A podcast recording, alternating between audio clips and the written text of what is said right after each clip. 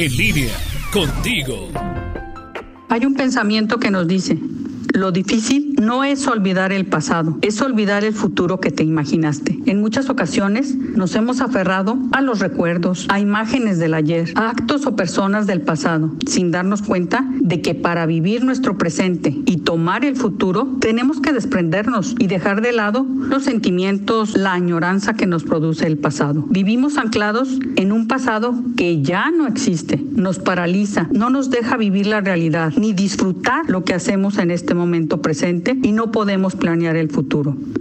El pasado no podemos cambiarlo, pero el presente y el futuro sí, por lo que hay que liberarnos de lo que haya ocurrido, liberarnos de la culpa que no nos permite ver el futuro. Admitirlo, reconocerlo, no significa resignarse, sino saber que ya pasó y a raíz de ello tomar el mejor camino posible. De todo lo sucedido en el pasado, siempre se puede sacar una enseñanza. Ya sabemos lo que no tenemos que volver a hacer y lo que hay que evitar. Y si volvemos a cometer el mismo error que en el pasado, ya no es error, es una elección. Hay que sacar provecho del recuerdo, de experiencias vividas, soltar el pasado. El futuro es algo desconocido, pero es una gran oportunidad. Piensa, hay que luchar por vivir el presente sin olvidar el pasado, pero siempre, siempre mirando hacia el futuro. Saludos, Lulu de Medina.